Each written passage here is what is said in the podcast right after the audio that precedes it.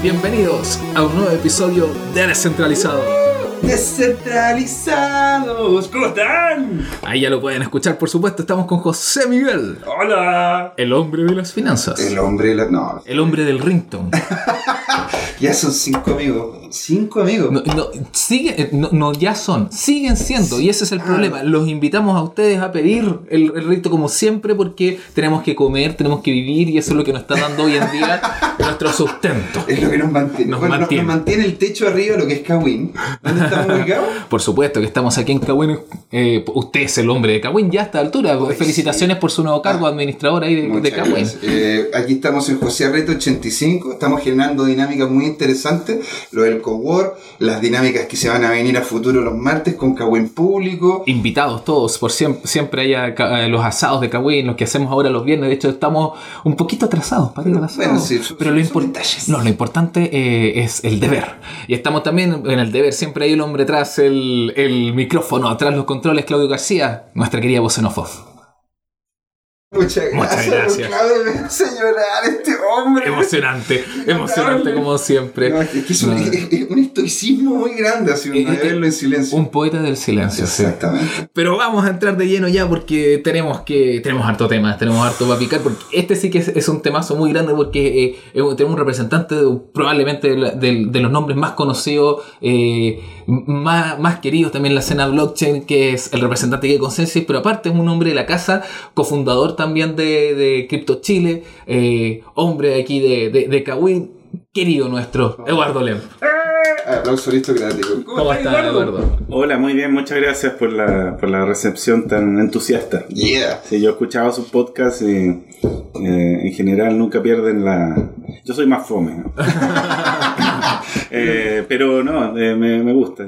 Eh, y bueno, nuevamente gracias por, por la oportunidad de estar aquí con ustedes y echar la talla un rato. No, gracias a ti por, por venir aquí a conversar con, con estos pelafustanes. Yeah. Con los pelafustanes de la bloque.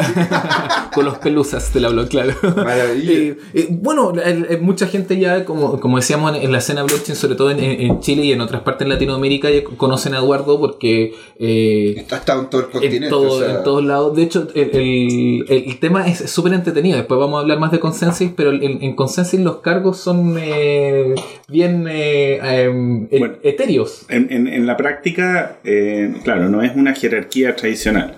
Entonces, si quieren por ahí eh, estudiar cómo se llama, eh, digo, para Claro. que sepan, le dicen holocracia. ¿Ya? Holocracia. Holocracia, pero suena no de bonito. holograma, no, no es un holograma. De holístico. De, De- ¿no? claro. De lo, de lo, lo- de lo- de lo amplio. Exactamente, en el fondo lo que se hacen es formar círculos, círculos de, de interés, de trabajo, de conocimiento, etc. Y en esos círculos cada uno toma un rol, pero puedes participar de varios círculos con distintos roles y se conectan a través de, pueden ser facilitadores o alguien que tú designes del grupo que como tiene una conexión, ya sea de conocimiento o social o amistad o cualquier cosa con otro círculo que también podría en el fondo colaborar y hacer ahí una sinergia. Un Ese, vínculo. ese- ese es como en, el- en la teoría, en el papel, en lo lindo. Yeah. En la práctica eh, requiere básicamente personalidades bien especiales porque cada uno se tiene que comportar como un eh, prácticamente como un, un emprendedor independiente y con lo que, la responsabilidad que eso implica. claro, que es alta. eso, Es mucho más alta que cuando tú estás en una empresa jerárquica, tú tienes un rol con dos o tres sombreros y, y, y Y me pagan por eso. claro. me pagan por eso. Entonces, no, eso a mí no me pagan por hacer de jefe. En la holocracia, en realidad, te, te pagan por hacer. Claro. Entonces, si te toca hacer valor- de por el jefe. valor que entregas. Exacto. por alimentar sí. el ecosistema. Si te toca hacer de jefe, que en realidad la gente le hace el quita a ser jefe. Si, eh, si cuando en las cosas jerárquicas eh, todos hablan, no, es que me encantaría ser jefe porque los mandoneo a todos. No, no, si la verdad es que la gente le hace el quite. Cuando les das la oportunidad, Sí. le hace el Mm, quite. Porque es más pega, po, es más responsabilidad. Exactamente. Y en- en esa línea, y- y tú, dentro de los múltiples roles que has tenido, has tenido un rol de representatividad en Latinoamérica. O sea, como, como bien ha salido mucho ahí a, al- Ya, al- ya estamos viendo quién es, quién es Eduardo. Vamos para allá. Vamos para allá. Por eso mucha gente ahí, sobre todo decía en, en Latinoamérica, no solamente en Chile, en Chile es muy conocido en el ambiente local, pero también en, en Latinoamérica ha tocado mucho estar ahí. Y bueno, para los que ya saben, evidentemente que es parte de Consensi, que lo dijimos, pero ahora queremos ver eh, qué- cómo, quién es Eduardo Lemp más allá de los títulos. ¿Cómo- así, cómo? ¿cómo, llegaste aquí al mundo de la blockchain? ¿Cómo, cómo partió todo este en la recorrido? universidad, porque, porque de hecho nos conocimos por medio también de, un de una persona que había, que había ido a la universidad contigo, don Luis, que le mandamos un saludo. Sí, don Luis, saludos.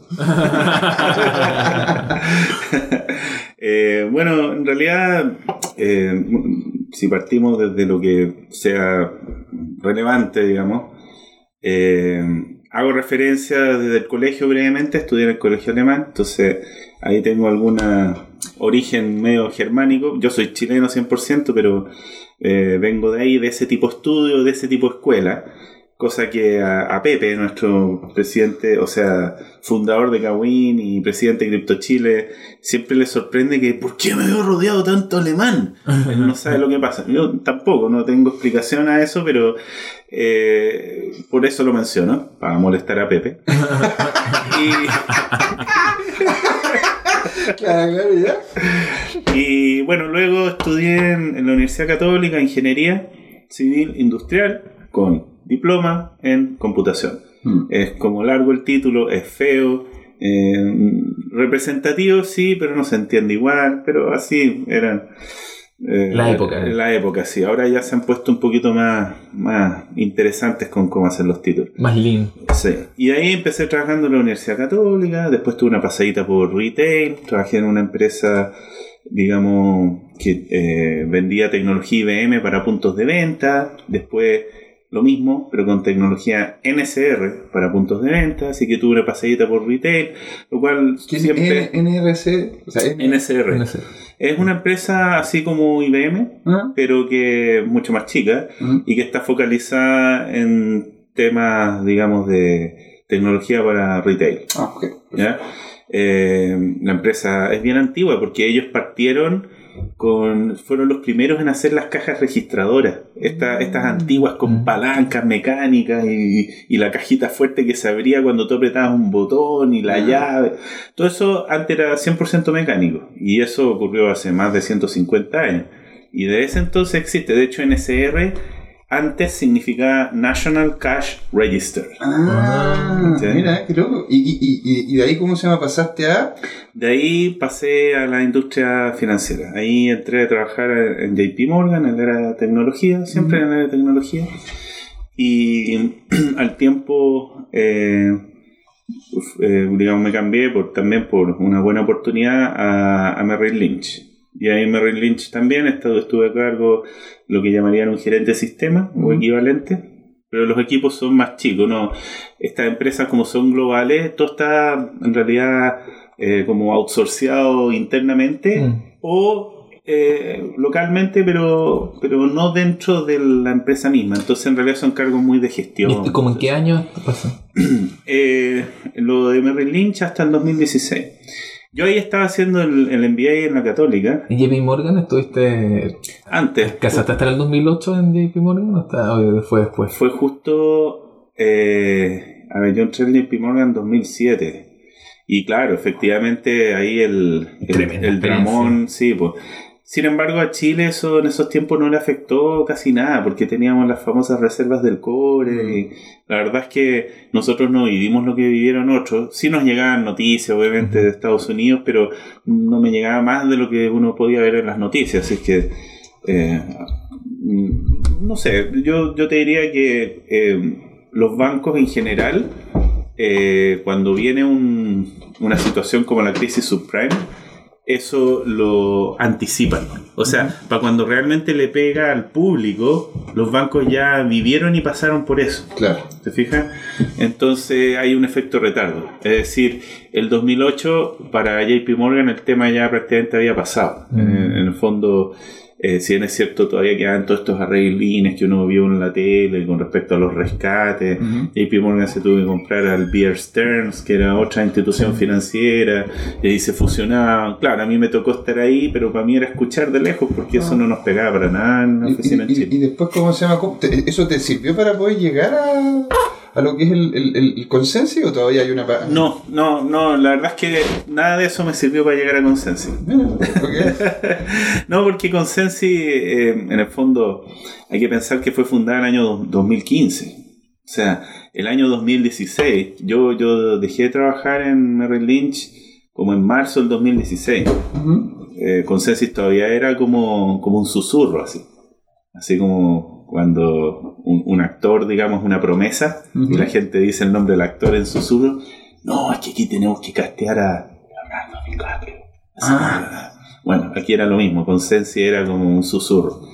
Bitcoin yo ya había escuchado de Bitcoin, pero no era un tema que estuviera ni en Chile en la boca de nadie ni en el interés de nadie. Entiendo. ¿no es cierto? Sin embargo, yo ahí estaba haciendo el, el MBA y a Merrill Lynch no le estaba yendo bien acá porque el mercado de capitales chileno, el mercado financiero chileno estaba bien de capa caída Mm.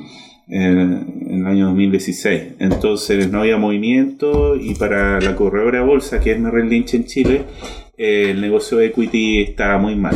Entonces decidieron cerrarlo. Y con ellos me fui yo Claro. se cerró el negocio de equity me fue. Entonces me quedé sin trabajo. Pero como estaba haciendo el MBA, uno está como envalentonado y te empiezas a mirar por fuera del bosque, o sea, por arriba de los árboles para ver el bosque. ¿no es cierto? Y ahí empecé a contactarme con, con personas, eh, amigos en distintos lados, qué sé yo, para, para activar las redes y ver qué oportunidades hay un poco más novedosas. Y me encontré con Andrés Junge, con quien yo había sido compañero de colegio en Sí, básica. Lo, lo tuvimos acá. Un saludo a Andrés también. Así es en el podcast anterior. Exacto. Exactamente, Andrés, Andresito. A Andrés yo lo, digamos, nos co- conocimos en pre-Quinter. ¿En serio? Sí, sí. ¿Qué, qué lindo. Hace mucho, mucho tiempo de eso. Y bueno, me junté con Andrés y me comentó, oye, ¿conoces Bitcoin? Sí, pero yo lo veía así como probablemente lo ve todavía la gran mayoría de la gente, como, como una, una moneda digital. ¿ya? Y, pero mm, sin confianza porque uno no entiende a buena y primera eh, cuál es la gracia de esto. O sea, Ujú. pero si yo, cualquiera, yo entro, no sé, pues, a Disneylandia y me pasan un- como una, unos créditos Disney, Claro, no sé, claro. y puedo comprar cosas, lo mismo que eso, pero ¿y quién está por de- la típica pregunta, pero ¿de quién es esta weá? De nadie, yo como de nadie, etcétera. Claro. Cuento corto, me junté una vez con Andrés, me contó que era el blockchain y a mí me hizo clic al tiro, sobre todo porque ahí quizá me sirvió en la industria financiera y dije, ah, chuta, no, aquí esto weón va a cambiar todo. Exacto. Claro, porque en el fondo la forma en que opera y el tipo de servicios que da y cómo se pueden articular eh, cambia la estructura de cómo se hacen las cosas. Entonces me interesó harto. Andrés un poco se dio cuenta y ahí mantuvimos un- una conversación de algunos meses en torno De todo el 2016. todo el 2016 en torno a estos temas. ¿ya? En particular, incluso fuimos hasta la Bolsa de Comercio a mostrarle un poco la tecnología Ethereum. Espero que a esta altura nuestros radio escucha o lo que sea ya más o menos sepan lo que es Ethereum. Ustedes me imagino que ya los tienen Ya. Hemos dado harto tema eso. expertos, ¿no? Claro. Y, y conversamos y todo, y él nos dijo que efectivamente la Bolsa de Comercio ya estaba trabajando con, eh, con esta tecnología, pero otra que se llama Hyperledger. Ah, Que en, en algún momento van a hablar de Hyperledger, si es que no han hablado ya de ello.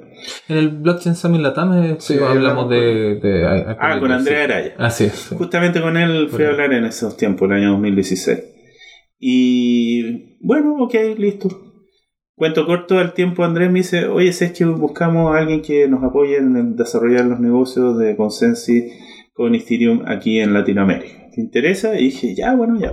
Era como tirarse a la piscina, porque en realidad mucha información no había. Era una tecnología en esos tiempos, sigue siendo nueva, pero en esos tiempos era absolutamente desconocida. Sí. Mucho menos O sea, material tú- tú- disponible. sí, pues imagínate desarrollo de negocios de algo absolutamente desconocido. Viste la pata a los caballos, o sea, en realidad Claro. como... Pero qué notable, qué valentía. Bueno, esa es la parte que yo les hablaba de que hay que ser como esta mentalidad media emprendedora, porque no, no es que, o sea, si bien es cierto uno recibe apoyo a la empresa y a quien le pides te trata de ayudar en la medida de lo posible, al final es cosa tuya. O sea, no- Pero hay que tener un, un- un- un espíritu y, un- y un- una, una piel especial como para afrontar el ir en la punta de la lanza. El, el- el ir creando y abriendo, abriendo camino. Pero yo creo que, que, que no hemos saltado un, tema, porque nosotros damos por sentado que mucha gente conoce Consensi porque es extremadamente conocido, extremadamente popular a, nivel eh, del, del, del sistema, pero hay gente que nos puede estar escuchando que no sabe bien qué es Consensi.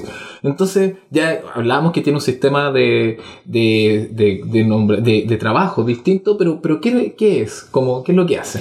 Bueno, eh, para entenderla rápido, es una empresa que desarrolla software. Eh, es el step 1. Ah, desarrollamos software, sí. Pero usando tecnología criptográfica o- o plataforma eh, criptográfica. En este caso, el blockchain, que, que es un tipo de plataforma basada en criptografía, ¿no es cierto? Y en particular con el blockchain de Ethereum. ¿ya? Que Ethereum, como saben, es una la segunda, eh, llamémosla criptomoneda con eh, mayor market capitalization en el, en el mercado. como, como le gusta. Claro, ahí ya ustedes ya han tenido probablemente sus conversaciones las- las anteriores. criptopiedritas. Las criptocosas, ¿no es Claro. cierto? Es una criptocosa, un criptoactivo, que es algo nuevo, Claro. básicamente. Y dentro de lo que es el ámbito de desarrollo software, Consensi en el fondo eh, tiene varias líneas de negocio. Entonces, por ejemplo, una parte de ellos es un venture capital, o sea, invierten y incuban empresas que se dedican a desarrollar proyectos usando esta tecnología. Un ejemplo es Punchy, ¿no es cierto? Mm, bueno, Spankchain en particular, no. Ah, ok. Pero. eh, Justo ese, no. no. Justamente por- porque está metido en un rubro un poco. eh, en el fondo. complejo. ya, entiendo. Pero. Pero el creador de, de Spankchain, eh, ¿cómo se llama? Se me olvidó. Amin. Amin. Sí trabajó en Consensus. Ah, entiendo. entiendo. ¿ya? Él trabajó en Consensus y fue de los primeros en entrar y trabajar. Es Y. un- es un chico súper clever. Ah, no, sí, claramente. Él es la millennial, digamos, eh, con tomo y lomo. Yeah. ¿No es cierto? Sí. Y, y es un buen ejemplo de millennial. De, para los que en el fondo consideran que los millennials como que son eh, muchos derechos y pocas obligaciones, no, esto no es así. Y, y él en algún momento eh, se salió de Consensus para poder hacer este proyecto en particular. ¿Por qué? Porque su, su línea de negocio en fondo no era compatible con la- los lineamientos eh, de Consensus. Ah. Pero eso no quita que en el fondo como comunidad sigue siendo parte de la comunidad. Y hay eso un, no hay duda. un soporte, una, un apoyo. Como... Hay, hay una, hay una relación humana Friendly, claro. cercana. ¿Te Sí. fijas? Y, y, y de los proyectos, así como de, los, de las cosas que sí se están incubando, como de qué se puede hablar ahí de... Bueno, yo an- Uh, ¿qué antes de eso quería contarle un poquito el origen de Consenso. Ah, porque mejor, sí, tiene- claro. por supuesto. favor. Eso- Es que, se nos- es que es la emoción de saber lo que se viene. Sí, porque, porque eso también ayuda a hacer el imprinting de lo que es la empresa y todo. Claro, contextualizar todo lo Totalmente, Claro. Entonces ustedes todos saben que el origen de las criptomonedas, todos saben, deberían saberlo al menos, tiene que ver con justamente lo que tú me mencionaste, el 2008. ¿Por qué el 2008 es un año tan importante? Si bien es cierto, yo ahí pertenecía a la banca, justo del lado de los malos. ¿eh? el lado Eh, oscuro de la fuerza. Sí, Claro. pero yo en el área sistema, así que nosotros no, no éramos los que planificábamos la maldad. Pero al- algo nos ha enseñado las películas de Star Wars es que pueden haber Stormtroopers buenos, en la- las últimas por lo menos. Ah, sí, pues Que- yo después... rebeldes, Stormtroopers No, no, rebeldes, rebeldes, que se pasan al lado de la, de la Exacto. Te fuerza. vas hasta el lado de la fuerza de la luz. de la luz en algún momento. Bueno, eh, justamente el nacimiento de Bitcoin y el blockchain de Bitcoin fue en respuesta, ¿no es cierto?, a la crisis de confianza que generó la crisis Subprime. financiera subprime. Exacto. Claramente. Sí. Y de hecho, el bloque número cero de Bitcoin tiene escrito, digamos, el titular del New York Times haciendo referencia a que los bancos están nuevamente, o sea, están siendo rescatados por segunda vez. Yeah. Y eso está escrito si usted en el fondo eh, lo buscan, el, el bloque cero, de, en, el, blo- en el fondo el bloque génesis de Bitcoin, eh, está esa referencia. ¿ya? Ujú. Eh, bueno, Interesante esa. Sí, sí. muy interesante. Como las piedras fundacionales, como, y aparte el, el tema histórico, así como que. Exacto. Entonces, eh, luego de eso, en el fondo, esta tecnología, como era abierta, se puso a disposición de la gente para que experimente. ¿no es cierto? En sí era un experimento, pero entonces empezaron a salir otras blockchain con otras criptomonedas, con otros nombres, y, y de esos todos en general basados en el mismo blockchain de Bitcoin. Hacían en el fondo en GitHub, bajáis el código, le pones otro nombre clic, clic, clic, y lanzáis tu propia moneda. Y eso ocurrió harto entre el año 2008 y el 2015, pero todas estas nuevas implementaciones, si bien es cierto, agregaban algún tipo de funcionalidad nueva, siempre era como bajo el concepto de cortapluma. Es decir, tengo que eh, agregarle una funcionalidad, le agrego un cuchillo a la cortapluma, ¿no es cierto? Pero tengo que hacer una cortapluma nueva, porque la, la otra ya no me sirve. Claro. Entonces eh, implicaba eh, hacer un deploy todas las veces nuevo y eso no era práctico. Ustedes saben que esto, como una tecnología distribuida, tú tienes que convencer a todos los nodos que la adopten. Claro. Entonces hacer crecer o hacer en el fondo la distribución de un cambio era complicadísimo Ujú. y la gente no lo aceptaba y por eso terminabas creando otra criptomoneda pero al final divide para conquistar aquí no funciona porque te dispersas mucho Ujú. entonces apareció un niño niño porque era menor de edad cuando empezó con esto Sí, po. El es famoso. el famoso señor El- Vi- Vitalik Buterin. El- ¿Será humano o no será No humano? sé. Tuve un, tuve un caso con Luiso que fue como un tiro. No sé si será humano. No sé. Bueno, Vitalik, en el fondo, a sus 17, 18 años empezó a estudiar esta tecnología. Eh, cuando entró a la universidad, eh, al principio trató de estudiar, pero después se dio cuenta que le está dedicando todo el tiempo a esto. Así que le dijo a su papá: ¿sabes qué? Eh, dame el- la plata de- del tuition, digamos, ¿cómo se dice? Del, Sí, de la mensualidad de la, universidad. Claro. para- y yo la voy a usar para estudiar esta cuestión a fondo. Y el papá le dijo: Bueno, ya, Vale. Y el cabro entonces en el fondo empezó a desarrollar esto, estuvo incluso viviendo en España No, como en un edificio ocupa. En la casa Cuba, claro. Sí, y, casa y- Cuba. y conversamos con, con Luis también en ese programa donde decía que él era muy fanático del World of Warcraft. Y que, y, y que por cambios centrali- centralizados dentro del juego, él como que generó todo ese, ese como contra, contra el- el- la centralización, por el Claro. monopolio de que alguien te pueda generar cambios y se metió a ver tecnologías descentralizadoras. Es que, es que el problema ahí no es la centralización en sí, sino que es eh, que no eres dueño de lo que por lo que pagaste. Claro, Ese es el claro, problema. claro. Porque Eh, tú cuando eh, tienes un, en el caso de World of Warcraft Sí. y todos estos juegos online, son mercados. Mm. Entonces tú eres propietario de activos digitales. Pero como están emitidos por un ente central, en realidad el ente central es el dueño. Tú no. Sí. Claro. Entonces, claro, en el mercado financiero eso igual está respaldado por eh, un montón de, en el fondo, leyes, normas y un sistema judicial que un poco te ayuda a proteger esto, aunque haya un ente centralizado que lo posea en vez de ti. Y que entran en colapso después del 2008. O, o que se manifiestan su debilidad en el 2008. Bueno, sí, pero eso ya nos desviaríamos mucho. Sí, ¿no? sí, Ya, eh, yo, yo a lo que voy es que la propiedad era... No era de él, pues. No, era, no era de él. Y eso no le gustó. Porque es mi plata, es mi esfuerzo y no es mío. Claro. básicamente.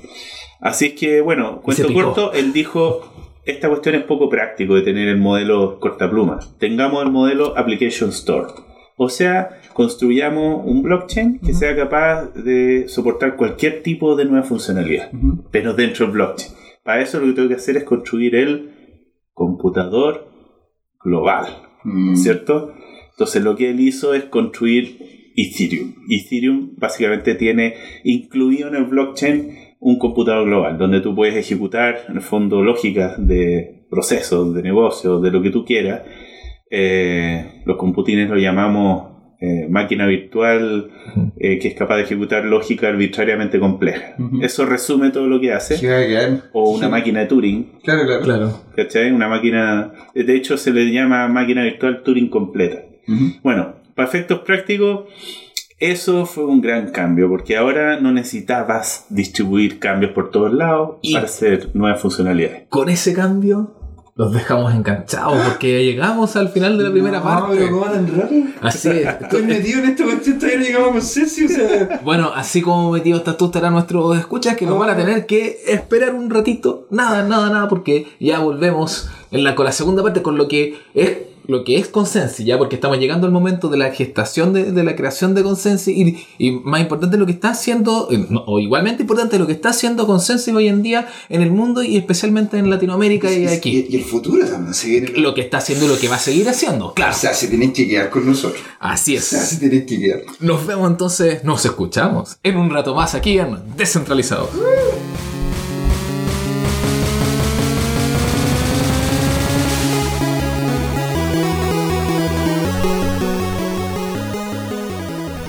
Bienvenidos a la segunda parte aquí en Descentralizado. Yeah. Lo- los dejamos enganchados, ¿ah? Fue, ¿No? esto- de hecho, me, comí la uña en el, en el intermedio.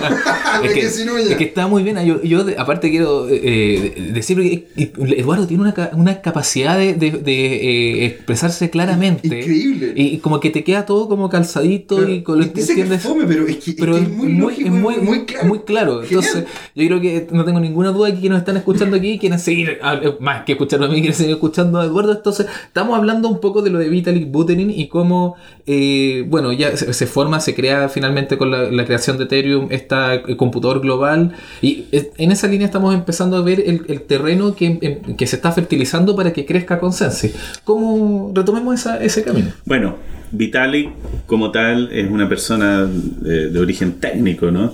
Eh, imagínenselo como un gurú técnico, así como Steve Wozniak. Yeah. Ese es como el, eh, el perfil que tienen que imaginarse. Entonces, por supuesto que cuando tú hablas de ya a armar una organización que te permita difundir el uso de esta tecnología, de tal forma que haya una comunidad que la adopte, partiendo por los mineros. No voy a decir que son los mineros, pero ya me imagino que lo han explicado antes. Eh, ya requiere un tipo de gestión que muchas veces escapa a los intereses, básicamente, de, de alguien de ese perfil. Ahí necesitáis al Steve Jobs, ¿no es cierto? Más publicista, más Exacto. relaciones humanas, claro. Y eso sucedió justamente eh, con una persona que se llama Joe Lubin o Joseph Lubin. Joseph Lubin viene a ser el, como el Steve Jobs de Ethereum. ¿Ya? Joe Lubin y junto con otras personas eh, crearon una fundación. ¿Ya? ¿Cómo la crearon? Ethereum fue la primera ICO. ICO es la Initial Coin Offering. Eh, el nombre no es muy feliz porque en realidad no, no tiene que ver con monedas, no tiene que ver con, en el fondo, las IPO, eh, las Initial, ¿cómo era? I- las IPO en el fondo. Eh, Initial Public, Public Offering, Offering. que son las que se usan para el mercado financiero cuando una empresa eh, quiere buscar financiamiento público para poder financiar su operación, ¿no es cierto? Eh, si bien es cierto, la parte de empresa que quiere financiar su, su funcionamiento, ¿no es cierto? Es muy parecida, solo que en este caso no era una empresa, era una fundación. no, no estoy en el fondo recopilando directamente, eh, eh, digamos, o sea, ofreciendo directamente acciones, sino que estoy ofreciendo criptoactivos, que en este caso era el famoso Ether. Yeah. ¿no es cierto? Pero un Ether especial, porque en el fondo el Bitcoin, eh, el valor de uso era simplemente enviar La valor, transacción, eh, claro. claro, la transacción punto a punto sin intermediario, pero aquí estamos hablando de el Ether como que te da ese valor también, transferencia de valor punto a punto, pero además eh, la llave de acceso a este computador global. Mm. Porque con Ether yo puedo en el fondo ejecutar programas que corren sobre Ethereum El gas. el gas, claro, compro el gas y todo eso. No, después yo creo que es mejor hacer una especial sobre Ethereum, pero, pero en particular es la, eh, la entrada. Es como una pagar una licencia de uso de software as a service. Entiendo. ¿No es cierto? Entiendo. Ese es el Ether. Entonces, muy poderoso. Entonces, este tema encantó a personas como Joe Lubin. Y de hecho se conocieron, no se hagan así como la gran expectativa, en un meetup. Como bien podría suceder aquí en Chile, un meetup que hablen de un nuevo caso de uso importante de esto y se arma un grupito interesado, como lo que podría ser Kawin o Crypto Chile, y cambian el mundo. Yeah. Entonces, esa es la gracia de las nuevas tecnologías. O sea, Como lo que pasó con Descentralizados. Sí, una cosa muy linda que tenemos entre manos. Descentralizado tiene para mí eh, una misión bien importante porque en el fondo eh, viene a ser eh, la forma oficial de ir mostrando qué es lo que está pasando y cómo ha pasado. Entonces tener siempre un registro eh, siempre en el futuro son muy valiosos. Y valioso de, de muchas perspectivas. O sea, ustedes han tenido aquí personas como César, de Chaucha, y, y cosas que en el fondo eh, te muestran la verdad de primera fuente. Entonces, eso cuando algo nace es muy importante porque ahí se muestran cuáles eran la, en el fondo los lineamientos verdaderos, reales, las intenciones iniciales. Independiente que termine después, pero Los sí, registros históricos, de alguna Sí. forma. ¿Y se, encont- se encontraron Se estos chicos? sí, ¿Y qué, fue lo que pasó después? ¿Ahí Bueno. se creó Consensus? ¿Cómo no, no, no todavía. Ahí se creó la Fundación Ethereum. Ah, ok. Y la Fundación Ethereum como tal, en el fondo se creó y se estableció en Suiza, el Crypto Valley. Así como existe el Silicon Valley en California, en Suiza Yeah. es el Crypto Valley. ¿Por qué? Porque Suiza no tienen un pelo, digamos, de tontos, conocen su negocio y se dieron cuenta, ups, esto amenaza mi negocio. Ups, esta tecnología es algo que yo tengo que conocer de muy cerca desde el principio. Entonces generó facilidades para que estas empresas pudieran establecerse allá eh, sin, sin problemas legales. Porque como estamos hablando de algo que se parece al dinero, la mayoría de los países lo rechazaba. Pero como Suiza vive del dinero, en el fondo no le quedó otra que estar y ponerse al frente en el tema. Bueno, cuento corto, eh, en ese momento yo dijo, bueno, eh, me alegro que hayamos llegado a esta instancia, pero me tengo que salir de la fundación. Y todo el mundo, imagínense, los pero ¿por qué? Sí, eso pasa en todo el mundo. Claro. Y por una razón bien simple. Tenemos esta consola de videojuegos gigantesca, global, donde cualquiera puede hacer aplicaciones de alcance global, inmediato, seguro, inmutable, incensurable, imparable, bla, bla, bla, bla, bla. Pero no tiene juego. alguien tiene que hacer los juegos, alguien tiene que partir a hacer los juegos. Claro, las aplicaciones dentro de esta... Exactamente. Y ahí crearon Consensus. Nice. ¿Ya? Y bueno, Consensus sí ya con una orientación comercial. Nace, tú decías, el 2015. Entonces, Exacto, junto con el lanzamiento de Ethereum. Se lanza Ethereum, nace Consensus, pero ya a diferencia de Ethereum o la fundación Ethereum, que es sin fin de lucro y se financió con una ICO, ¿no es cierto? En el caso de, de Consensus no hizo ninguna ICO porque no corresponde, eh, pero es una empresa de giro comercial, eh, en el fondo desarrollo de software, venture capital y otros tantos servicios. ¿ya? Y bueno, entonces Consensus partió el año 2015. Y en ese año, justamente, entró a trabajar Andrés Jung en Consensus.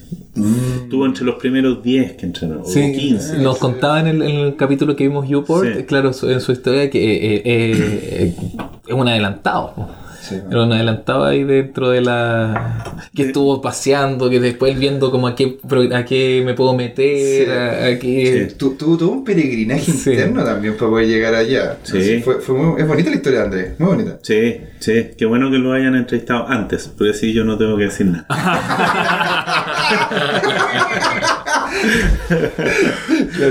Eh, así que empezó a crecer y empezaron los proyectos. Uno de los primeros, justamente ustedes ya lo dijeron, Uport. Mm.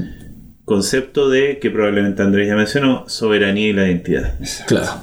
Que eso es justamente algo que hoy en día eh, nos pega como aldea global. O sea, la identidad hoy en día, uno que depende del Estado, o sea, poco menos que yo no existo si un Estado no me dice que yo existo, Mm. lo cual es un poco ridículo, y dos, que está fraccionado.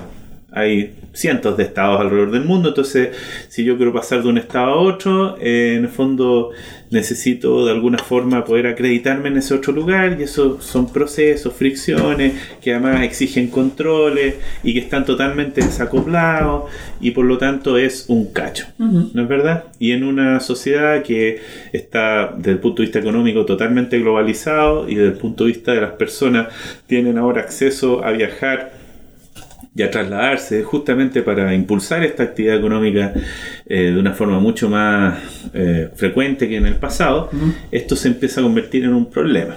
¿No es cierto? Además que eh, eh, atenta contra la privacidad y, y justamente contra lo que son los derechos humanos básicos, ¿no es cierto? Más allá de que hay, como siempre va a haber, porque para mí eso, la, la calidad humana está en una distribución de una campana de Gauss. Mm. Así que eso no va a cambiar.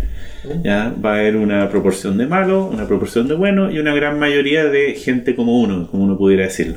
Entonces tenía YouPorn. ¿Y qué otros proyectos como tú hay, hay que son potentes contra Bueno, ahí se aplica lógica ingenieril. ¿Cómo empezamos a desarrollar estos juegos para consola de videojuegos? Bueno, hay que hacer el software development kit, o sea, hay que hacer el ambiente de desarrollo. Exacto. Entonces las primeras herramientas fueron las de que te ayudan al developer, al Ya. desarrollador, a hacer juegos, a hacer aplicaciones.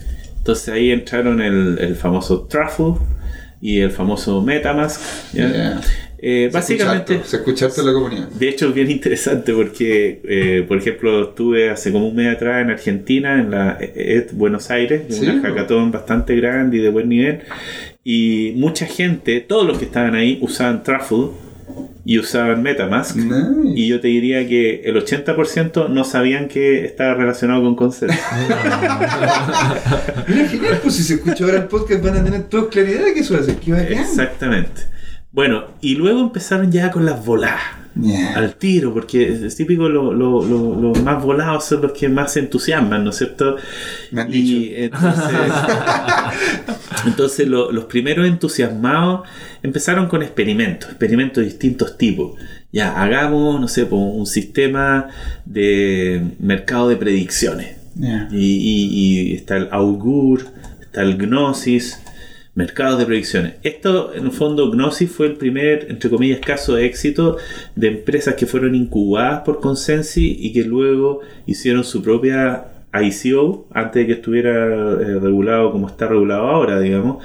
Por lo tanto, 100% legal en términos de, de su existencia actual.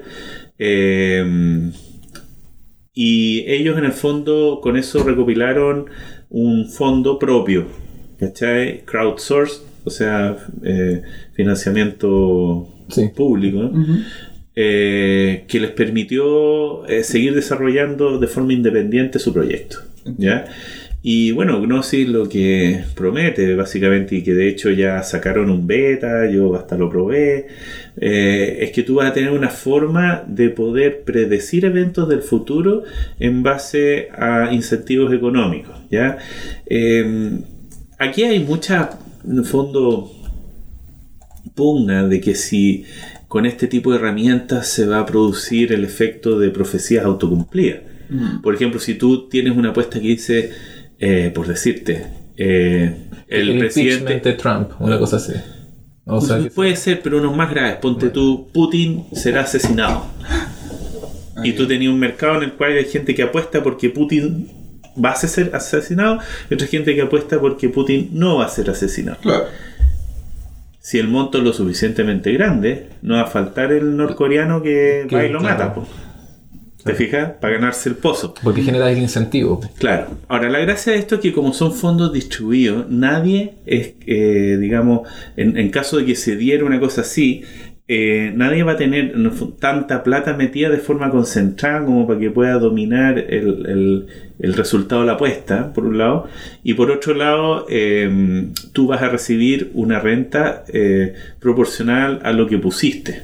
Entonces, si tú realmente eh, quieres que esto ocurra, probablemente vas a poner mucho dinero porque Claro. te va a salir muy caro asesinar a Putin. De partida tienes que vencer a- al ejército privado de Putin, Claro. ¿cierto? Que por casualidad coincide con el ejército ruso. No dije eso.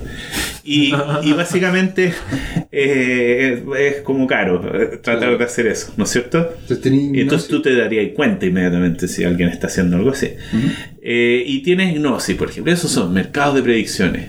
Pero a la larga lo que tú buscas con esto es el concepto de, de oráculos automantenidos. O sea, cómo tomo yo decisiones automatizadas en base a información, entre comillas, curada por las mismas personas que viven en el mundo, en base a incentivos económicos que están bien alineados con el resultado de lo que se espera que ocurra. Y de esa forma tú podrías automatizar toma de decisiones para seguros, ¿cachai? Contra desastres naturales, incendios, no sé, todas esas cosas, o contra eventos económicos. ¿Te fijas? O sea, sí, por ejemplo, ejemplo, el PIB de cierto país disminuye de tanto, o si tal país entra en guerra con tal otro, entonces no voy a hacer las inversiones que tenía planificadas hacer no sé dónde. Y eso pasan a ser este concepto de oráculo. Los mercados de predicciones es una de las tantas formas de oráculo que uno puede tener para automatizar procesos en blockchain. ¿Qué otro proyecto más también está dentro de la- del paraguas de consenso y que te llame la atención como poderlo notar? Bueno, hay muchos. eh, lo- otro que me gusta es el Uyo Music, por ejemplo. Ah, sí, conoce, sí, Sí. muy bueno el proyecto. Eh, ¿Les habló de eso alguien antes? Eh, Lo hemos conversado, no, Eh, pero me gusta el tema porque a, a cada músico le, le llega lo, lo proporcional, pero explícalo a la, a la gente, tú lo vas a explicar mucho mejor. Bueno, muy brevemente es como un iTunes sin iTunes. Qué nice. En términos de que lo único que está de iTunes es la plataforma, en el fondo, tecnológica, eh, lo que es el streaming de la música, pero no hay una empresa por detrás que decide cuánto vale tu canción. Porque iTunes dice que vale un dólar y estáis listo. Mm. Un dólar vale. Y más encima lo, lo planteó como estándar de mercado y ahora como que la gente, todos creen que pues, si mi canción vale un dólar. Bueno, no es tan así. Es una imposición centralizada. Ujú. Es como lo que se quejaba Vitalik del World of Warcraft. Yeah. No me gusta, es mi plata, es mi trabajo. ¿Por qué otro decide por mí? Uyo Music. En Uyo Music, el músico o el grupo de músicos o artistas decide, uno, a qué precio va a vender su cuestión y dos, a quién le va a pagar por lo que recaude. Y va directo. Y en- de forma inmediata a quienes él defina, él o ellos definan que le tiene que llegar. Que eso es muy bueno para los músicos porque de repente imagínate cuánto tiempo se le podría se podría demorar un baterista en, en ver eh, en los royalties de una canción o algo o, o qué porcentaje de repente ni siquiera le- a veces muchos a los músicos no les tocaba nada. Les tocaba por, eh, por- les pagar una vez nomás. Ahora tú puedes definir como el cero punto tanto de, de, por- de lo que se, llegue- salga por canción o por tema le llega al, al bajista. El cero punto algo le llega al, al baterista. Y al tiro te llega. Es- para los músicos es fantástico. Y de hecho hay un tema ahí que va más allá y es en el fondo, si tú tienes una plataforma como iTunes que tiene alcance global, igual para ti encontrar algo dentro de iTunes es difícil, es como en YouTube. Entonces eh, se forma un mercado de publicidad que además tiene como intermediario iTunes para que tú puedas poner tu información de primero, para que la agarre primero. Y al final no tiene sentido. Todo eso va para un solo gallo, para iTunes. ¿Te fijas? ¿Y para qué? En el fondo aquí el modelo, si bien es cierto, igual vas a tener que pagar por publicidad y todo lo que tú necesitas para hacer que tu información sea visible. La gracia es que no hay un intermediario como iTunes que te saca un- una tajada de cada pasada. Entonces, si yo aquí quiero hacer una buena campaña de marketing, le pago directo al marketing, no tengo que pasar a través de alguien. Bueno, y eso tiene sentido cuando todas las cosas son globales, ¿te fijas? O sea, el iTunes, desde el punto de vista global, no es lo más eficiente. Mm. ¿Cachai? Eh, lo más eficiente es un modelo distribuido, como Claro. Ahí yo les quería comentar, en honor al tiempo, otras cosas que hacemos. Nosotros también trabajamos con empresas. Yo, el área de negocio a lo que pertenezco se llama Solutions. Solutions, en, digamos, en, en idioma humano, eh, a lo que nos dedicamos es a facilitar a las empresas, gobiernos, quien sea, a acceder a la- al uso de la tecnología Ethereum de una forma amigable o lo más amigable posible. ¿ya? Esa es como la idea y el espíritu detrás. Y dentro de Solution, entonces, alrededor del mundo hemos trabajado con gobiernos y empresas de distinto tipo. ¿Han habido contactos con el gobierno chileno en esa, en esa línea? Sí, sí, han habido, Bueno, pero, pero son temas que eh, en el fondo se tienen que ir desarrollando. En el fondo, en Chile y en general en Latinoamérica estamos siempre un paso más atrás por un tema de perfil y condiciones de, de país, en el fondo en vías de desarrollo, lo cual quiere decir que el acceso al capital es limitado para invertir en estas cosas y por lo tanto requiere una articulación más a largo plazo, de más confianza, no tan transaccional y comercial como puede hacerse en países más desarrollados y capitalistas. Entonces aquí es un pololeo al final. Pero bueno, el cuento es que eh, más allá de eso, lo que se ha hecho con gobiernos, por ejemplo, a implementar eh, productos que ya teníamos eh, con ellos. Por ejemplo, el famoso Uport en Suiza. Claro. Entonces en Zug, el cantón de Zug, la ciudad de Zug, está usando Uport para entregarle identidad a sus ciudadanos, por dar un ejemplo. Genial. Eh, en otros países, por ejemplo en, en Sudáfrica o en la Autoridad Monetaria de Singapur, es el Banco Central lo que están trabajando en tokenizar su moneda. El dólar de Singapur, y por el peso, en, en el fondo y en Sudáfrica se llama Hoy se me olvidó el nombre de la moneda Sudáfrica, pero, pero es lo mismo, tokenizarla, ¿te fijas? Y tokenizarla a nivel de Banco Central, por lo tanto, los procesos que normalmente realiza el Banco Central para el manejo de la liquidez en el mercado, ahora se hacen con El RAND. el RAND. El RAND. Se hace con cripto RAND, Buscando. cripto dólar singapuriense, o como sea. Ta- También, también conversaron sobre que había incluso conversaciones con, con, con los Emiratos. Claro, también estamos trabajando en Dubai. Dubai, claro. Ellos tienen un proyecto Ciudad Inteligente. Yeah, eso se viene fuerte. ¿eh? Y eso, un tema. ellos lo vieron, tema. la vieron al tiro, porque Dubai al final es un régimen totalitario, porque Claro, la el plutocracia jeque, es el- y el jeque que decide. decide. Entonces, Nos contaba eh, Andrés que había un problema, le dijeron que había un problema con una ley y el jeque les dijo, ¿qué ley? La ley tanto, tanto. Mañana está resuelto. Sí. Una. ¿Aló? Sí, ya está. Ya, ya esa ley no está. Ese era, ese el, el Claro, tema. entonces. es, es- es distinto, ¿te fijas? Pero ellos vieron que es la forma de diferenciarse y dejar de depender tanto del commodity, más allá del desarrollo inmobiliario, es complementar ese desarrollo inmobiliario con automatización, tecnología, y para eso necesitas una plataforma tecnológica compartida que en el fondo haga lo más eficiente posible toda la suerte de servicios que tú puedes hacer. O sea, tú, él está pensando en robots que atiendan los hoteles y, y, y podáis pagar directo al robot. fiscal, claro, todo, todo. todo. Eh, eh, mejoras, digamos, de reducciones de, de impuestos para lo que operen allá. Y todo eso es posible lograr hoy en día con tecnología y tecnología así al callo. Entonces, blockchain viene a ser el pegamento ahí, para que todo ande suavecito. Y, y- y en esa perspectiva ya para, sí, para cerrar, porque de nuevo se nos pasó volando el, Muy el- bien, el vamos. bloque. Eh, ¿qué- ¿Cómo tú ves el, el futuro de Consensi? Mira, Consensi va a ser una de muchas. De hecho, Consensi ya es muchas. Porque tiene un modelo, como les decía, holocrático. Cada círculo eh, lo llamamos spokes. Cada spoke es un proyecto independiente. Solution, en el área para que yo lo trabajo, es un spoke más. Que puede o no interactuar con todos los otros. Mm. Por ejemplo, con Uyo, con, con eh, en el fondo Uport, con eh, eh, Metamask, con lo que yo sea. Y puedo, a partir de todos esos proyectos, son más de 30, Ofrecer la cartera más de 30, pa- no, armar un puzzle para un cliente en particular. ¿Ya? Y decirle, mira, si juntamos estas piezas, hacemos el pegamento a través de Solutions y le podemos entregar algo. Eh, generalmente ese algo, eh, el valor va a estar más en, digamos, que articulas vinculaciones comerciales entre los proyectos claro. y las empresas Porque que... esto a la empresa sola no le interesa. Entiendo. La empresa sola hoy en día grande, que tiene plata, sobre todo en Chile, está muy bien articulada, es muy eficiente para adentro. Pero de ahí para afuera es el problema. ¿Cómo me comunico yo con mi cliente? ¿Cómo me comunico yo con mis proveedores? Esa parte es donde si tú le metes un blockchain, ¡pah! vuela. Exacto. ¿Te fijas? Entiendo, entiendo. Y ojalá blockchain público. Pero blockchain público tiene el problema de la confianza, que la criptomoneda, que no entiendo, que es muy volátil, que cómo la hago. Entonces, eh, uno parte con blockchain privado, pero para mí es transitorio. Si me hablas de futuro, blockchain privado es transitorio, blockchain público el futuro, pero eh, es necesario, un paso necesario, sobre todo por el tema del entendimiento de la gente, que pueda jugar. y que se sienta como con confianza para escalar. Exacto. Y, y, en, eh, y- y ya, ahora sí que sí. La última, cerrando. Para la gente que de repente nos está escuchando, que está trabajando en alguna idea, en algún proyecto, o que no está trabajando en alguna idea, en un proyecto, pero siente que le gustaría ser parte de este ecosistema, ¿cómo, cómo se puede acercar a Consensi? ¿Cómo puede ver si tiene un espacio ahí? ¿Cómo, cómo se pueden dar esas dinámicas? O, o Consensi ahora está saturado, tiene muchas cosas. ¿Cómo, cómo está? O sea, eh, sí está saturado, por lo tanto el filtro es complejo.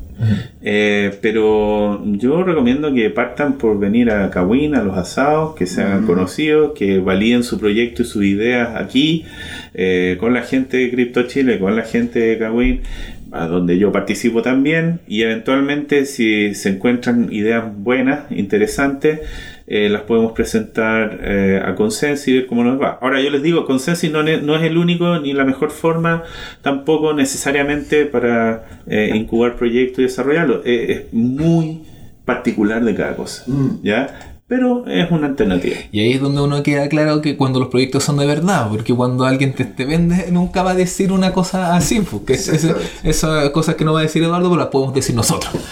que, que son, eh, que, que hablan de, de- de lo bonito que está de fondo de todos estos proyectos que, que se están haciendo con un espíritu muy eh, de, de verdad, de, de tratar de hacer crecer en la sociedad, de, de hacerlas en las medidas justas y proporcionales, y no de andar vendiendo a tontas y a locas y buscando el rédito en lo, en lo corto, en lo inmediato y voraz. Bueno, hay, hay, un, hay un ámbito, pero que no capturo yo, ni Consensi, pero que sí es importante, es que en el fondo en general yo también promuevo la tecnología. Yo gano tanto porque usen Ethereum como que hagan proyectos con Consensi. Claro. Por lo tanto, claro, la comunidad, eh, tú puedes usar distintos blockchains, pero si usas Ethereum yo te digo mejor. Estamos por la sangre. Para ser transparente, porque esa es la gracia. Eso es lo importante, la transparencia. Yeah. Eh, estimado José Miguel, palabras de cierre. Uh, hoy tenía un invitado tan grande y tan potente como Eduardo acá, la verdad que yo ya me voy por completo. O sea, la verdad, poder conversar con gente así, Por completo, por italiano. por italiano, por, por, por, Español. por español, Y dentro de España por... asturiano. Muy bien. Ah. Yeah. Así que por eso yo feliz y la verdad que muy interesante está bien conocer lo que son los proyectos internos de Conces. Y yo la verdad que la historia, ponte tú, tampoco la tenía muy clara. Genial por saber eso. Qué bueno, qué bueno que les haya gustado y bueno, nuevamente muchas gracias por haberme invitado a estar aquí con ustedes. Bueno, el agradecimiento es nuestro, por supuesto, de estar honrado de tenerte aquí, Eduardo. Muchas, esperemos que más adelante también, siempre que salgan más, más proyectos, simplemente para conversar, porque eh, es agradable siempre entrevistar y conversar con alguien que tiene tanta claridad eh, para, para expresar temas complejos, que es justamente el gran desafío que tenemos como comunicadores, que tenemos como descentralizados, que es entregar esto que, que es muy árido, información muy árida, de una forma sencilla, clara y entretenida, porque fue entretenida, aunque no lo creáis. que te, lo básico en el desierto técnico. Así que muchas gracias, muchas gracias Gordo, muchas gracias José Miguel, muchas gracias Claudio, muchas gracias a ustedes que nos escucharon y Gracias, Gino. Oh, nos estamos escuchando entonces, viendo, porque también vamos a estar haciendo unos Facebook Live ahí en la semana, eh, aquí en Descentralizados. Descentralizado.